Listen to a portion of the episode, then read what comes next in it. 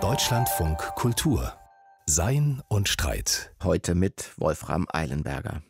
Wer wollte ihn gerade zu Jahresbeginn missen, den überreichen Weisheitsschatz an Sprichwörtern und Redewendungen, die uns an die fundamentale Offenheit einer jeden Zukunft gemahnen.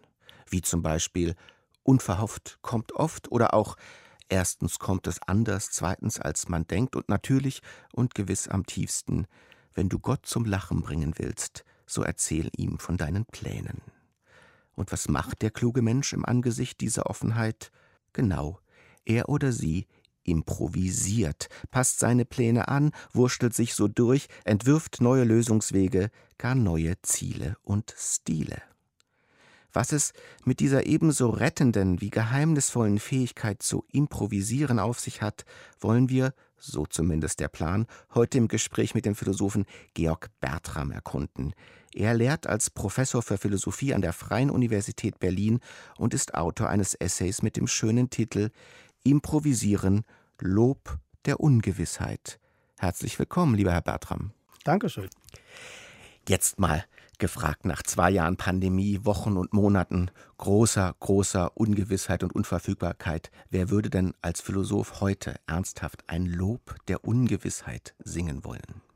Ein solches Lob steht aus meiner Sicht tatsächlich an, weil wir geneigt sind, Ungewissheit im Grunde immer nur als was Störendes, Ärgerliches, Dazwischenkommendes im negativen Sinne zu verstehen. So auch diese Pandemie. Aber gerade die Pandemie zeigt doch aufs allerbeste, dass wir sehen, dass Sachen sich verändern lassen und dass wir auch merken, dass wir in der Pandemie selbst lernen. Das stellt gar nicht in Abrede, dass die Pandemie in vielerlei Hinsicht problematische, störende, auch zerstörerische Aspekte hat fürs gesellschaftliche Leben. Ich sage nur mal, das, was mit Kindern passiert in dieser Pandemie, ist tatsächlich hochproblematisch. Da gibt es gar nichts dran rumzudeuteln. Aber trotzdem sehen wir auch, nicht zuletzt mit Blick auf die Schulen, Stichwort Digitalisierung zum Beispiel, dass es aus dieser Pandemie Impulse gibt und diese Impulse zu nutzen heißt, dass wir das ungewisse Moment in dieser Pandemie durchaus für uns produktiv machen können und, wenn man das so sagen will, positivieren können. Da öffnen sich also gewisse Spielräume, Spielräume, die ein gelungenes Improvisieren nutzt, erweitert, für sich kreiert. Und es geht in Ihrem Buch ja auch, glaube ich, darum, gewisse Vorurteile oder Voreingenommenheiten gegenüber dem Improvisieren aus dem Weg zu räumen. Und das erste wäre, dass Improvisieren ein rein defensives Verhältnis ist, das immer nur dann eintritt, wenn Pläne durchkreuzt werden oder wenn etwas schief geht. Das ist absolut richtig und das hängt zusammen mit dem weiteren Missverständnis, dass man immer denkt, wenn ich improvisiere, dann war ich in einer Situation, in der ich überhaupt nicht vorbereitet war, in der im Grunde eigentlich nur was Überraschendes passiert ist und jetzt bin ich in bloßer Reaktion begriffen und ich bin im Grunde aus so einem Nullzustand gezwungen, jetzt irgendwas zu machen und das gelingt halt dann oder gelingt nicht.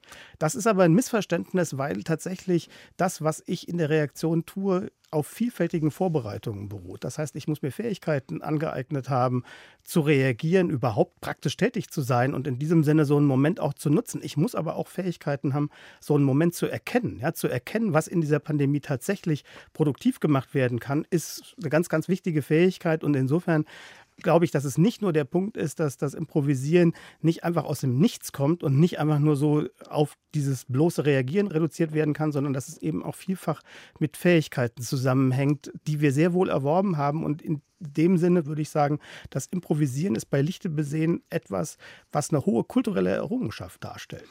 Und inwieweit man improvisieren lernen kann oder sogar lernen muss, darüber werden wir sicher noch sprechen. Aber lassen Sie mich dann nochmal nachhaken.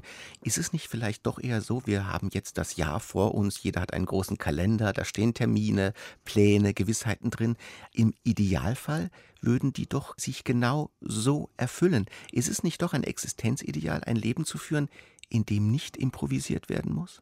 Ich glaube, dass die Pläne recht verstanden Pläne zum Improvisieren sind. Und insofern stimmt die Alternative gar nicht, die man da aufmacht, wenn man das so einander gegenüberstellt. Also das heißt, was sind wir als planende Wesen? Sehr wohl haben wir Vorhaben und wir nehmen uns Sachen vor und versuchen uns zu strukturieren, aber das machen wir im Grunde nur dann auf eine gelungene Art und Weise, wenn wir auch gleichzeitig damit umgehen können, dass da was dazwischen kommt. Und es kann nur was dazwischen kommen, wenn wir einen Plan hatten. Das ist ja im Grunde der Witz an dem Verhältnis von beidem. Das heißt, man kann das irgendwie nicht trennen voneinander. Ist ja ganz interessant. Die Leute sagen, mir ist was dazwischen gekommen. Und der Philosoph sagt, ja, aber nur weil du einen Plan hattest, würdest du es überhaupt so ausdrücken. Ich habe mir tatsächlich in der Vorbereitung dieses Gesprächs überlegt, vielleicht gehe ich ja ganz ohne Konzept hinein und wir improvisieren frei oder allzu frei. Aber wenn ich Sie richtig verstehe, gerade weil man einen Plan, weil man eine Struktur, ein gewisses Gelände hat, wird das Improvisieren erst möglich und vielleicht auch erst schön. Auf jeden Fall. Und es ist ja so, selbst wenn Sie komplett unvorbereitet in dieses Gespräch mit mir gehen, haben Sie in dem Moment, wo Sie sprechen, zumindest für den einen Fragesatz doch einen Plan. Oder er entwickelt sich währenddessen und er ist genau dasjenige, dem dann was dazwischen kommen kann. Nicht zuletzt durch meine Antwort. Und wenn ein Gespräch gut läuft, ist es ein ständiges. Es kommt einem was dazwischen, weil man ja nicht weiß, was der andere als nächstes sagen wird. Und ich weiß nicht, was Sie als nächstes fragen werden, aber das ist genau der Reiz eines echten Gesprächs. Und insofern braucht jedes echte Gespräch hohe improvisatorische Fähigkeiten. Dann wollen wir mal weitergehen in der Ausübung dieser Fähigkeiten. Improvisieren, das ist ja ein Wort, das noch gar nicht so alt ist und wie ich lernte übrigens nicht aus dem Lateinischen kommt, sondern aus dem Italienischen und es sagt, da kann man etwas nicht voraussehen oder es ist etwas nicht vorausgesehenes eingetreten. Warum ist das eigentlich so eine späte Schöpfung? Man könnte doch meinen, Menschen haben immer schon diese Fähigkeit benötigt und es ist gar keine so moderne Erscheinung, sondern eine grundmenschliche. Ja, die Frage ist, ob das tatsächlich so ist, dass wir noch gar nie darüber nachgedacht haben oder ob nur das Wort in dieser Art und Weise neu ist. Und ich würde eigentlich doch denken, dass wir eine Reihe von nicht zuletzt auch philosophischen Positionen auch in der Antike schon haben, die eigentlich über improvisatorische Strukturen nachgedacht haben. Denken wir an Heraklits berühmtes Alles fließt. Das heißt, wenn alles fließt, wenn alles tatsächlich nicht fest ist, heißt das, dass wir im Grunde uns darauf einstellen können müssen und dass das unsere wesentlichen Fähigkeiten sind, auf das sich stets verändernde zu reagieren. Also das heißt, wir, die wir am Ufer sind oder im Fluss oder wo auch immer, sind stets mit neuen und sich verändernden Realitäten konfrontiert. Und das ist das, was uns improvisieren heißt. Darf ich da kurz einhaken, weil das ist ja ganz interessant, dieses große Wort, alles fließt. Man kann sagen, die Welt ist ein Prozess, sie ist ein Werden, sie ist ständig in Veränderung begriffen. Man kann sagen, eine Prozessmetaphysik ist da philosophisch dahinter. Die Dinge sind nicht stabil, sondern sie bewegen sich ständig. Aber sie bewegen sich ja auch in verschiedenen Geschwindigkeiten. Und hier scheint mir, ist das Improvisieren eine Fähigkeit, die vor allem unter Zeitknappheit wichtig wird. Das heißt, je schneller die Dinge sich verändern und je weniger man Zeit zur Bewältigung hat, umso wichtiger wird das Improvisieren. Ich würde das nicht zu sehr auf diesen Aspekt der Zeitknappheit zuspitzen, weil ich glaube, dass es unterschiedliche Formen des Improvisierens gibt. Es gibt natürlich dieses Moment der Zeitknappheit, der politischen Entscheidung, die Krankenhäuser sind voll und wir müssen irgendwie gucken, dass wir von den Inzidenzen runterkommen. Und dann ist Improvisieren in extremer Zeitknappheit gefragt. Aber wenn wir zum Beispiel an Strukturen im Recht denken und überlegen, was das heißt, dass eine Richterin im Grunde mit jedem neuen Urteil unsicher ist, ob sie richtig urteilt. Und insofern Recht verstanden eigentlich als eine improvisierende verstanden werden muss. Das scheint mir richtig zu sein für das, was wir über das Recht am Ende sagen sollten. Dann ist es doch so, dass sie dafür sehr viel Zeit hat. Das heißt, sie improvisiert, aber sehr wohl mit vielen Überlegungen, mit vielen Abwägungen. Sie kann lange in den Büchern sitzen, sie kann Kommentare studieren, sie kann sich parallele Fälle überlegen. Sie muss nur irgendwann entscheiden. Das ist die Notwendigkeit. Und insofern glaube ich, dass es eher gedehnte Zeiten gibt im Improvisieren und dass es eher offene Zeiten und knappe Zeiten im Improvisieren gibt. Beides. Jetzt gibt es ja doch die Vermutung, dass unser Leben in irgendeiner schwer zu beschreibenden Weise immer schneller läuft. Dass die Rede von der Beschleunigung. Und man hat auch das Gefühl, dass das Improvisieren eine immer größere Notwendigkeit für uns ist. Gibt es da nicht vielleicht doch, sagen wir, ein distinkt modernes Element, das in der Großstadt, in dem schnellen, modernen Leben, das wir führen, improvisieren, wichtiger ist als früher? Das mag sein, aber das moderne Leben hat natürlich auch sowas wie eine Technokratie als eine wesentlich seiner Seiten. Und diese Technokratie versucht sicherlich auch so ein Stück weit das improvisatorische Moment menschlicher Praxis auszublenden, wegzuschaffen. Insofern glaube ich nicht unbedingt, dass wir Kulturen stabil unterscheiden können nach hier wird mehr improvisiert oder hier wird weniger improvisiert. Es ist eher auf eine andere Art und Weise und es gibt Kulturen, die eher improvisationsbewusst sind und solche, die das eher zu verdrängen versuchen. Und ich könnte mir vorstellen, dass es auch durchaus plausible Erzählungen über die Moderne gibt, die das als einen Verdrängungsmechanismus auch verstehen. Also beides im Grunde. Wäre ja ganz interessant, wenn man sagt, das hat auch eine politische Dimension, dieses Improvisieren, weil zum Beispiel totalitäre Gesellschaftsansätze, die sind nicht so improvisationsfreundlich und offen. Die wollen den Raum der möglichen Reaktion möglichst maximal beschränken da bin ich komplett bei Ihnen. Und insofern könnte man ja sagen, dass man sofort sieht, dass es im Improvisieren immer auch um das große philosophische Thema der Freiheit geht, dass im Grunde Improvisieren eine Freiheitspraxis ist und dass die Art und Weise, wie wir als Menschen frei sein können überhaupt, wesentlich mit improvisatorischen Fähigkeiten zu tun hat.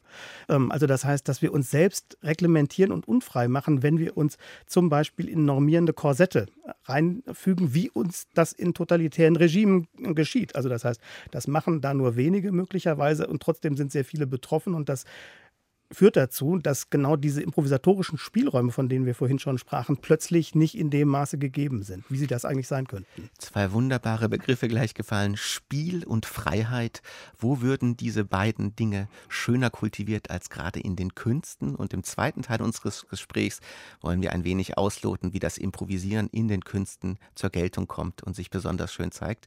Herr Bertram, es gibt ja vor allem eine Kunstform, eine Unterform der Musik, in der das Improvisieren fast, kann man sagen, zu sich selbst zu kommen scheint, nämlich der Jazz. Der Jazz als Königsdisziplin des Improvisierens? Das würde ich am Ende als eine Übertreibung verstehen. Es ist sicherlich richtig, dass im Jazz Improvisieren eine Rolle spielt. Man kann sich darüber streiten, wie groß diese Rolle am Ende des Tages ist. Wenn man sich unterschiedliche Stile und auch historische Entwicklungen des Jazz klar macht, sieht man sofort, dass es große Zeiten gab, wo doch auch viel im Jazz sehr verabredet war. Es gibt im Jazz viele Kompositionen. Es gibt auch in neueren Formen des Jazzes, ich denke zum Beispiel an den deutschen Jazzpianisten Michael Wolny, viel kompositorische Praxis in der Jazzausübung. Also es ist ein bisschen ein Klischee, dass die Jazzer so ganz freihändig agieren. Es ist auf jeden Fall eine falsche einseitige Perspektivierung auf den Jazz, den nur aufs Improvisieren festzunageln und das wesentlich als eine improvisatorische Praxis zu verstehen. Es ist richtig, dass es im Jazz Improvisieren gibt und dass es interessant ist, darüber nachzudenken, was das insgesamt für Künste und darüber hinaus auch für die menschliche Praxis insgesamt bedeutet. Aber den Jazz alleine darauf festzunageln, reicht nicht ganz hin. Und denken wir mal kurz an sowas wie das Theater, denken wir an den Tanz, denken wir auch an die Kirchenmusik und die Orgelvorspiel, also gerade in der protestantischen Kirchenmusik, eine große improvisatorische historische musikalische Praxis. Man sieht sofort, dass in den Künsten weit über den Jazz hinaus Improvisation eine große Rolle spielt. Also vielleicht ist es sogar schwierig, Kunst als Kunst ganz ohne das Improvisieren zu denken. Aber dennoch bleiben wir doch vielleicht mal kurz beim Jazz, weil da tritt ja noch etwas anderes hervor.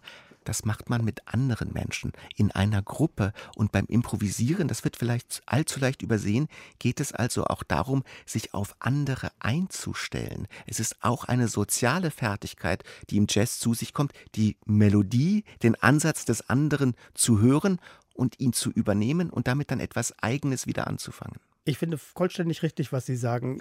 Zu dem falschen Bild von Improvisation gehört aus meiner Sicht ganz wesentlich auch, dass wir denken, das Improvisieren geht wesentlich aus einer isolierten Reaktion auf irgendwas, womit wir konfrontiert sind, hervor.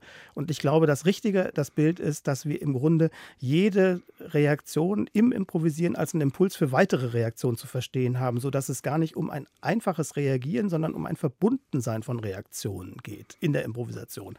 Und das heißt, dass das Improvisieren, genau wie Sie gesagt haben, wesentlich ein soziales Moment hat.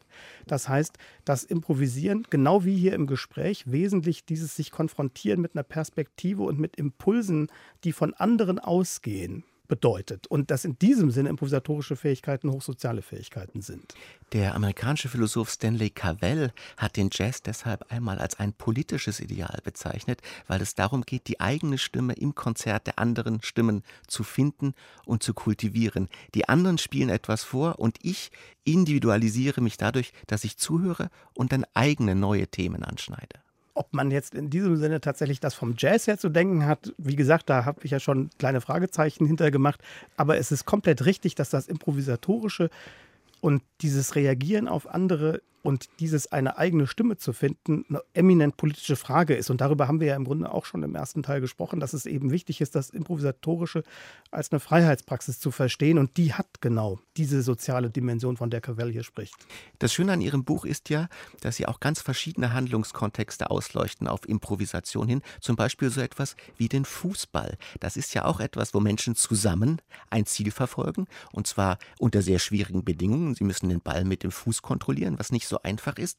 Und dann gibt es solche Improvisationsgenies, wie zum Beispiel sagen wir Thomas Müller, der die ganze Zeit Dinge tut aus einer Situation, die niemand voraussehen konnte und die auch im genuinen Sinne neu sind. Es gibt also auch körperliche Improvisation und die sind gerade im Sport wichtig es gibt eminent viele Praktiken, aber gerade im Sport eben auch die Mannschaftssportarten, wo das Improvisatorische eine große Rolle spielt. Also denken wir uns so, wenn alles im Sport nur verabredet wäre und trainierbar wäre und der Trainer oder die Trainerin hat einen festen Matchplan und bringt das der Mannschaft bei und der Gegner hat irgendetwas, was eine gewitzte Idee bedeutet, auf die man nicht eingestellt ist, dann käme man nicht mehr klar.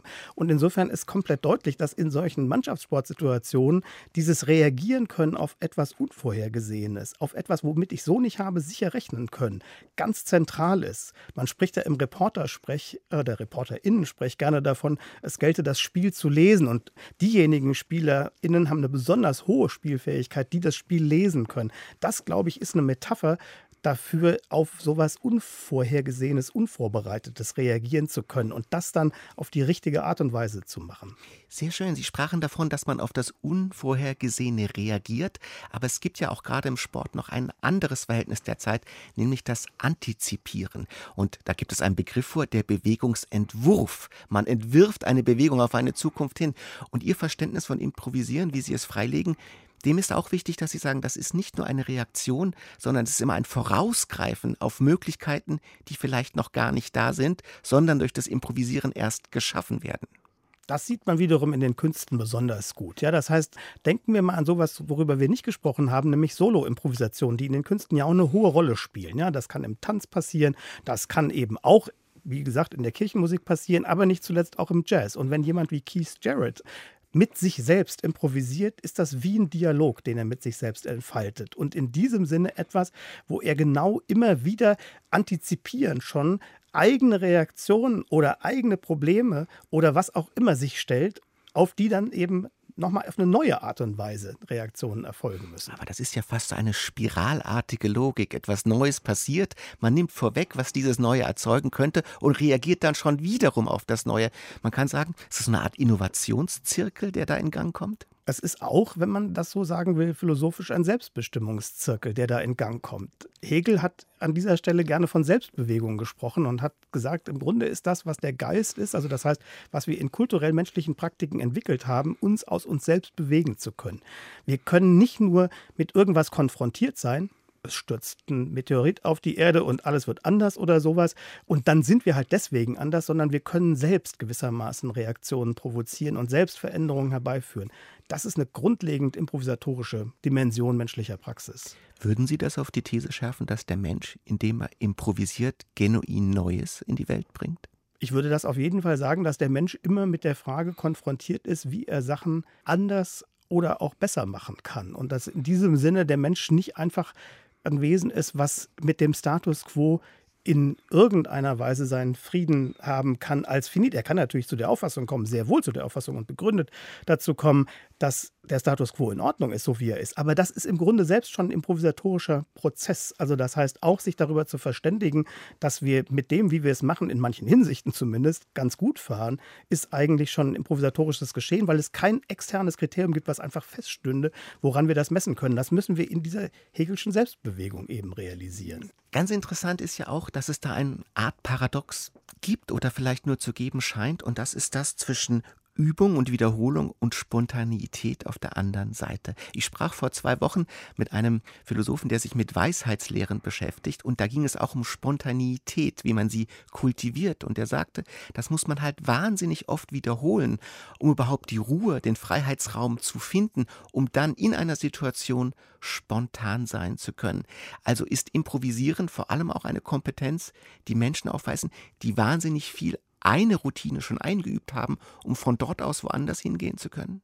Unbedingt. Das können wir jetzt wieder im Gespräch festmachen. Im Grunde ist im Gespräch deutlich, dass ich sehr, sehr viel mit anderen Menschen gesprochen haben muss, möglicherweise auch in Kontexten. Jetzt, ich denke mal an meinen eigenen professionellen Kontext, den universitären Unterricht. Es ist völlig klar, dass ich sehr, sehr oft Seminarsituationen immer wieder und immer wieder durchlebt haben muss, um mein Gesprächsverhalten verbessern zu können, um besser in der Lage sein, was rauszuhören aus dem Beitrag irgendeiner Studentin oder eines Studenten im Seminar. Oder und, eines Moderators. Oder eines Moderators und darauf auf eine angemessene Art und Weise zu reagieren. Also das heißt, es gilt im Grunde beides. Und insofern äh, hat der, mit dem Sie da gesprochen haben, aus meiner Sicht komplett recht. Es ist ein Missverständnis zu denken, dass die Spontanität einfach so passiert. Sie passiert auf Basis vielfältiger Übungen und nur durch vielfältige Übungen können wir tatsächlich spontan sein. Das müssen wir irgendwie besser verstehen. Das ist wiederum, um nochmal darauf zurückzukommen, ist in den Künsten trivial klar.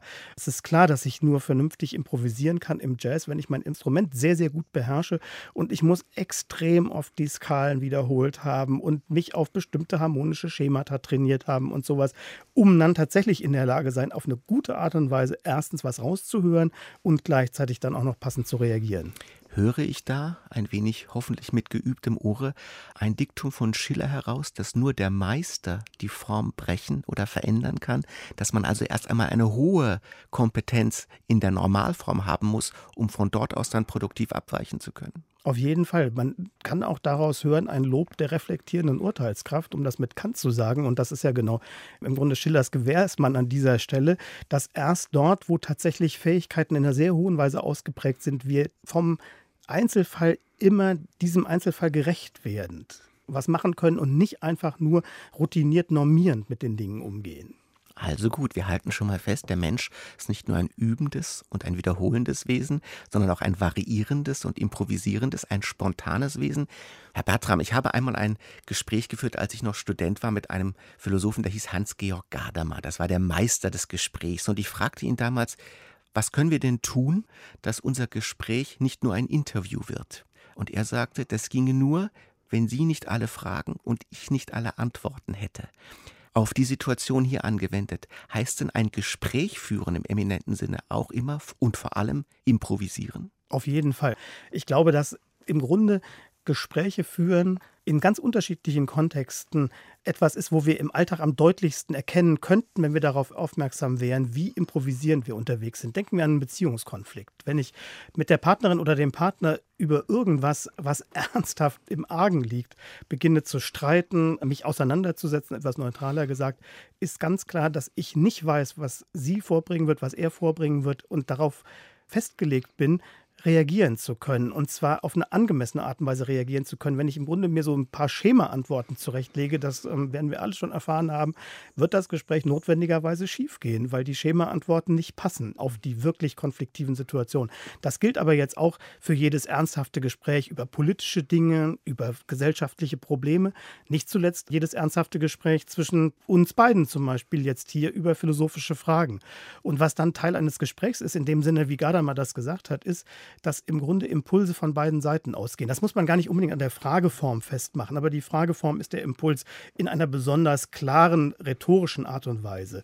Jedes Statement aber im Gespräch, jede Bemerkung, jeder Verweis auf irgendetwas kann aber als so ein Impuls fungieren und insofern funktioniert das Gespräch dann, wenn Impulse von beiden Seiten ausgehen und von beiden Seiten wiederum auch aufgegriffen und fruchtbar gemacht werden. Also diese Wechselseitigkeit der Impulswahrnehmung und Impulsweitertreibung, das ist etwas sehr Wichtiges. Das würde aber doch eigentlich auch heißen, dass man Gespräche, anders als die Sprache es vorschlägt, gar nicht führen kann, sondern dass man sie gemeinsam entwickeln muss. Aber man könnte ja sagen, okay, so genau verstehen wir das, dass es heißt, ein Gespräch zu führen. Ja, aber Sie haben völlig recht. Man muss sie gemeinsam entwickeln und eine interessante Sache ist, dass irgendwie diejenigen, die empirisch über Gespräche forschen, herausgefunden haben, dass es tatsächlich bei den meisten, die Gespräche führen, am Ende eine Unzufriedenheit mit dem Ende des Gespräches gibt. Und das heißt, was sehen wir daran? Wir sehen daran, dass es sehr schwer ist, nicht nur in ein Gespräch gut reinzukommen und es gut zu entwickeln, sondern auch ein gutes Ende zu finden. Nicht einfach nur faktisch aufzuhören und das ist das, was meistens passiert. Die Zeit ist aus, man geht auseinander oder sowas,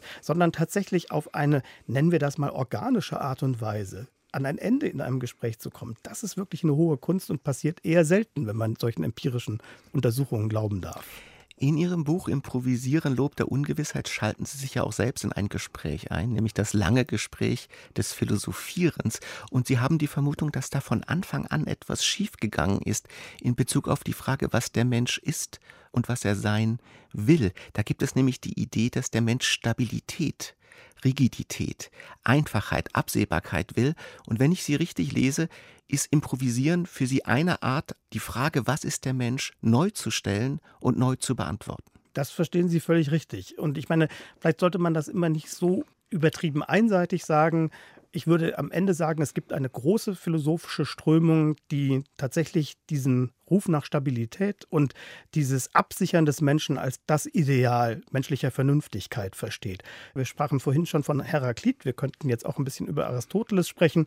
Es gibt auch immer schon die Gegenströmung, die den Menschen auf eine andere Art und Weise versteht und die doch mehr Spielraum und mehr Offenheit als einen wesentlichen Aspekt menschlicher Praxis in Rechnung stellt und insofern auch daran gearbeitet hat, eine andere Form von Vernunftverständnis zu entwickeln. Und so würde ich genau das verstehen. Im Grunde ist es wie so ein Widerspiel, was sich über die Philosophiegeschichte durchhält. Und innerhalb dieses Widerspiels würde ich denken, dass man sich mit dem Verweis auf die wesentlich improvisatorische Form menschlicher Vernünftigkeit auf eine Seite zu schlagen beginnt. Das ist natürlich dann richtig und insofern ist man etwas skeptisch gegenüber dieser platonischen Idee, dass es am Ende doch um Stabilität gehen sollte. Das würde ja auch auf die Ziele des Philosophierens selbst beziehbar sein, denn da gibt es vielleicht zwei Ideale. Die einen philosophieren, um nicht weiter philosophieren zu müssen, um das letzte Wort, um eine Diskussion beendet zu haben, und die anderen, die philosophieren eher, um weiterzukommen, um die Ideen zu vertiefen und weiter auszuloten. Anders gesagt, die einen philosophieren, um nicht mehr improvisieren zu müssen, und die anderen philosophieren, um die Improvisation selbst einzuüben. Unbedingt, das finde ich ganz richtig. Und man könnte dann überlegen, ob es tatsächlich konsistent möglich ist, die Position zu vertreten, dass man mit dem Philosophieren an ein Ende kommt. Und ob tatsächlich diejenigen, denen man das zuschreibt, zum Beispiel Ludwig Wittgenstein, richtig verstanden sind, wenn man sie als solche versteht, die das letzte Wort haben und finden wollten. Ja, dieses berühmte Bild der Leiter, die dann wegzuwerfen ist oder sowas, was Wittgenstein wählt und in dem Sinne das Philosophieren als eine Krücke, um aus der Philosophie rauszufinden im Grunde. Es gibt aus meiner Sicht auch Gründe, bei solchen Denkern sogar skeptisch zu sein am Ende, ob sie so richtig verstanden sind oder ob sie nicht am Ende sogar eigentlich auch zustimmen würden, einem Verständnis des Philosophierens, dass das als eine unbeendbare Praxis begreift. Und warum ist diese Praxis unbeendbar? Weil es für uns so wichtig ist, uns immer wieder neue Impulse zu geben und uns daran weiterzuentwickeln. Und nur dadurch sind wir tatsächlich in der Lage, vernünftig zu sein. Das heißt, im Grunde ist das, das hatte ich vorher schon angedeutet, ein grundsätzliches Nachdenken über Vernunft, was damit auf dem Plan steht, was wir damit realisieren müssen. Und die These wäre, dass Vernunft eben gerade falsch verstanden ist, wenn man das als eine Suche nach festigenden Bestimmungen versteht, sondern es ist recht verstanden eine Bewegung der Selbstkritik und einer steten Selbstkritik. Und das ist was eminent improvisatorisches. Und mit Vernunft und Vernünftigkeit, das hat ja auch sehr viel mit Regeln zu tun. Und improvisieren ist also die Fähigkeit, Regelvorgaben situativ zu verlassen, zu erneuern, zu dynamisieren. Das bringt uns ja vielleicht auf einen weiteren Aspekt der Frage, was der Mensch ist, nämlich in Bezug auf die KI und künstliche Intelligenzsysteme, die es ja nicht nur im Sprechen offenbar sehr schwer haben, sondern auch sehr schwer haben, wenn Regelvorgaben allzu dynamisch, allzu offen sind. Da schnallen die, vulgär gesprochen, ab.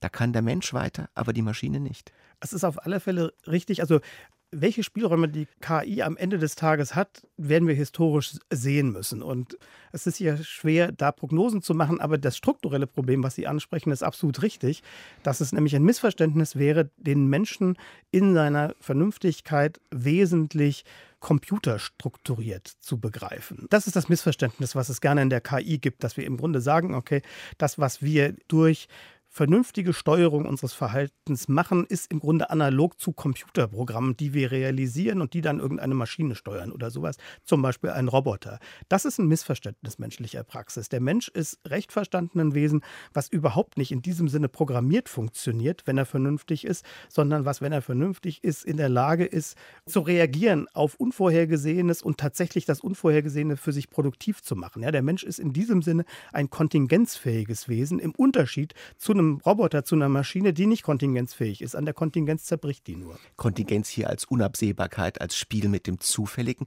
Herr Bertram, als Philosoph gefragt, wüssten Sie von einem KI-System, von dem Sie sagen wollten, ja, das kann improvisieren? Nein, aber das mag meiner Unkenntnis geschuldet sein. Sie würden das also nicht kategorisch ausschließen? Nein, auf gar keinen Fall. Das hatte ich ja gerade schon angedeutet. Ich glaube schon, dass es auch möglich sein kann. Ich meine, wir reden über lernende Maschinen, wir reden über im Grunde Rückkopplungsmechanismen, wir reden auch davon, dass in der Art und Weise, wie man das Gehirn versucht nachzumodellieren, lineare Modelle längst überholt sind durch netzartige Modelle. Und das heißt, im Grunde ist es schon so, dass ich glaube, die KI ist durchaus auf dem Weg, auch der Komplexität menschlicher Praxis zunehmend Rechnung zu tragen. Aber man hat das vielleicht am Anfang unterschätzt und hat es zu sehr eben von dem, was man mit Computern dachte, schon realisiert zu haben, her verstanden. Da scheint ja dann fast eine Zielbestimmung für eine neue KI auf, baut die Maschinen so, dass sie improvisieren können und den Regeln nicht nur folgen. Das wäre wahrer Fortschritt. Als letzte Frage, vielleicht ganz persönlich an Sie. Wir haben ja jetzt gesprochen, auch ein Gespräch geführt, wie ich hoffe, viel improvisiert. Wenn Sie an die Tätigkeit des Philosophierens denken, als eine Tätigkeit, die Improvisieren immer mit in sich trägt, ähnelt das eher dem Jazz, dem Fußball oder dem Kochen Ihrer eigenen Empfindung nach? Das ist keine ganz einfache Frage. Vermutlich ähnelt es am Ende allen Aspekten gemeinsam. Ja. Der gemeinsame Nenner ist doch irgendwie, dass es eine gleichermaßen geistige wie körperliche Praxis ist. Das Philosophieren auch. Und das heißt, gerade was wir gerade gemacht haben, gemeinsam ein Gespräch, glücklicherweise gemeinsam an einem Tisch mit der Lage, uns wechselseitig in die Augen zu schauen, zu führen, das hat was eminent Körperliches. Und in dem Sinne ist auch das Philosophieren in der Reaktion auf Menschen, in der Auseinandersetzung mit bestimmten Positionen eine durchaus körperliche Praxis, die auch Aspekte des Fußballs hat. Ja, wenn ich im Seminar sitze oder wenn ich mit anderen diskutiere, gibt es schon diesen Moment, wo man denkt, okay, das ist der Punkt, wo du den Ball verwandeln wirst. Ja, und das hat durchaus auch was, was diese Situation so ein Argument gut nach Hause zu bringen, was diese Situation hat. Aber es gibt genauso natürlich dieses sehr offene und in diesem Sinne hochkreative, was der Jazz in seinen guten Momenten hat. Das ist auch Teil der philosophischen Praxis. Also, Herr Bertram, dann danke ich Ihnen zum Abendschluss für manche schöne Note, die Sie angespielt haben, für manchen kurzen und weiten zweiten Pass und für das nötige Salz der Erkenntnis war alles drin. Herzlichen Dank, Georg Bertram. Ganz herzlichen Dank auch von meiner Seite. Und wer sich noch ein wenig tiefer in die Kunst des Improvisierens einlesen will, dem sei der Essay von Georg Bertram und seinem Co-Autor Michael Rüsenberg empfohlen. Er ist im Reklam Verlag erschienen und trägt den Titel Improvisieren, Lob der Ungewissheit. Vorsatz für das neue Jahr. Versuch's mal mit Bequemlichkeit, denn Muße, Ruhe, Wohlgefühl, wer wünschte es nicht. Doch wann kippt der Wille, niemals die eigene Komfortzone zu verlassen in Trägheit, Dumpfheit, gar Gleichgültigkeit, vor allem im Angesicht einer Welt und Natur, die in ständiger Bewegung und Veränderung ist. Norman Marquardt begibt sich auf die Spuren eines Lebensgefühls, das bis heute ebenso inspiriert wie provoziert die Bequemlichkeit. Wir befinden uns im Jahr 1580 in einer kleinen Turmbibliothek im Südwesten Frankreichs. Der zurückgezogen lebende Essayist Michel de Montaigne forscht hier nach den Grundsätzen eines maßvollen, glücklichen Lebens. Er findet sie in einer Ethik der Bequemlichkeit. Ihr Leitprinzip ist das unmittelbare körperliche und seelische Wohlbefinden. So gibt Montaigne im Essay über die Einsamkeit zu Protokoll ich meinerseits liebe nur die angenehm leichten Bücher, welche mich aufmuntern oder solche, die mich trösten und mir Rat erteilen. Weisere Leute, die eine starke, rüstige Seele haben, mögen sich eine ganz geistige Ruhe zuschneiden. Bei meiner gemeinen Seele muss ich die körperlichen Bequemlichkeiten zu Hilfe nehmen. Der Ironiker Montaigne begreift das Bequeme als Hilfsmittel, um in einer aus den Fugen geratenen Welt zurechtzukommen. Immerhin schreibt er seine Essays in einer Zeit der eskalierenden Religionskriege. Die private Bequemlichkeit zu kultivieren, ist für ihn besser als die Alternative. Inmitten des Epochenwechsels, am Zerfall der früher so sicheren Wahrheit, zu verzweifeln. 1615, 30 Jahre später, bei Paris. In einem abgelegenen Klosterzimmer schlägt die Geburtsstunde unseres Generalverdachts gegen das Bequeme. Der christliche Philosoph Blaise Pascal ist sich noch sicher. Die elende Lage der Menschen ist Gott gewollt und die gerechte Strafe für den Sündenfall. Eine Ethik der Bequemlichkeit greife schlicht zu kurz. Denn selbst im gefallenen Menschen befinde sich noch ein göttlicher Funken. Der würde von der Bequemlichkeit restlos erstickt. Die Fronten sind damit abgesteckt. Montaigne habe zwar das Elend des Menschen empfunden, aber dessen ursprüngliche Würde verkannt, und deshalb behandelt er die Natur so, als wäre sie notwendig, schwach und heilsunfähig, was ihn daran verzweifeln lässt, ein wahrhaftiges Gut zu erreichen. Das lässt ihn in äußerste Willenlosigkeit versinken. Pascals Weltverständnis gründete noch fest in dem göttlichen Platzverweis aus dem Paradies und der Vertreibung des Menschen in ein unbequemes Land voller Mühsal und Leid. Die biblischen Mythen haben heute vielleicht an Überzeugungskraft eingebüßt, aber egal, ob es um Sport, Arbeit oder den Klimawandel geht, noch heute finden wir ganz weltliche Varianten von Pascals Kritik. Sicher, Bequemlichkeit zu wollen liegt in der Natur des Menschen, sicher hinzugeben aber nicht. Knappe 170 Jahre nach Pascal entdeckt Johann Gottfried Herder das bequeme Neu. Ihn interessiert nicht länger, ob der Mensch oder seine Welt bequem ist oder nichts von beidem. Sowohl die Menschen als auch ihre Umwelt sind für ihn veränderbar. Und zwar gerade durch das Bequeme. Über das Verhältnis von menschlichen und klimatischen Kräften, lebendigen und äußeren Leidenschaften schreibt Herder: Die lebendige Kraft widersteht lange, stark einartig und nur ihr selbst gleich. Da sie indessen doch nicht unabhängig von äußeren Leidenschaften ist, so muss sie sich ihnen auch mit der Zeit bequemen. Das Bequeme oder besser das Bequemen ist der Antrieb von Herders Naturgeschichte. Es schützt hier nicht länger, wie bei Montaigne vor den Unwägbarkeiten der Welt, es birgt nicht einmal, wie selbst noch Pascal zugesteht, die Hoffnung, ihnen für einen Augenblick zu entkommen. Im Gegenteil, das Bequeme gibt es nur dort, wo wir der Außenwelt vollständig ausgesetzt sind. Und sie uns. Es passiert im Moment unserer gegenseitigen Anpassung. Eine Nordpolfahrt macht künftig nur Effekt. Als Vergnügungstour, die keinen mehr erschreckt. Kannst den Nordpol bald durchmessen, steigst ins Luftschiff Mittagessen und beim letzten Gang, da hast du schon entdeckt, ist doch schön, so bequem. Natürlich können es sich die Menschen auch für Herder aktiv in ihrer Umwelt bequem machen. Jederzeit schaffen sich Menschen ein künstliches Klima. Auch von dieser künstlichen Umwelt bleiben sie aber abhängig. Am Ende passen die Menschen ihre Lebensweise an die Welt an, die sie sich selbst fortwährend einrichten.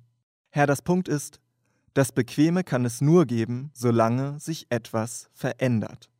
Der Wunsch nach Bequemlichkeit und die Kritik an ihr fallen von nun an ineinander. Und ich freue mich überhaupt nicht, dich zu sehen.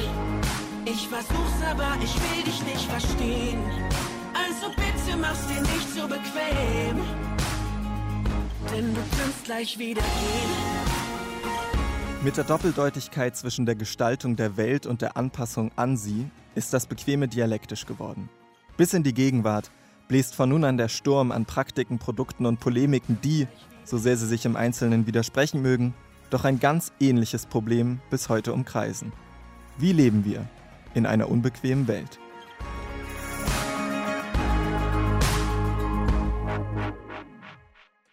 Ein Beitrag von Norman Marquardt. Das war es für heute bei Sein und Streit im Deutschlandfunk Kultur. Eine gute Zeit bis zur nächsten Sendung wünscht Wolfram Eilenberger.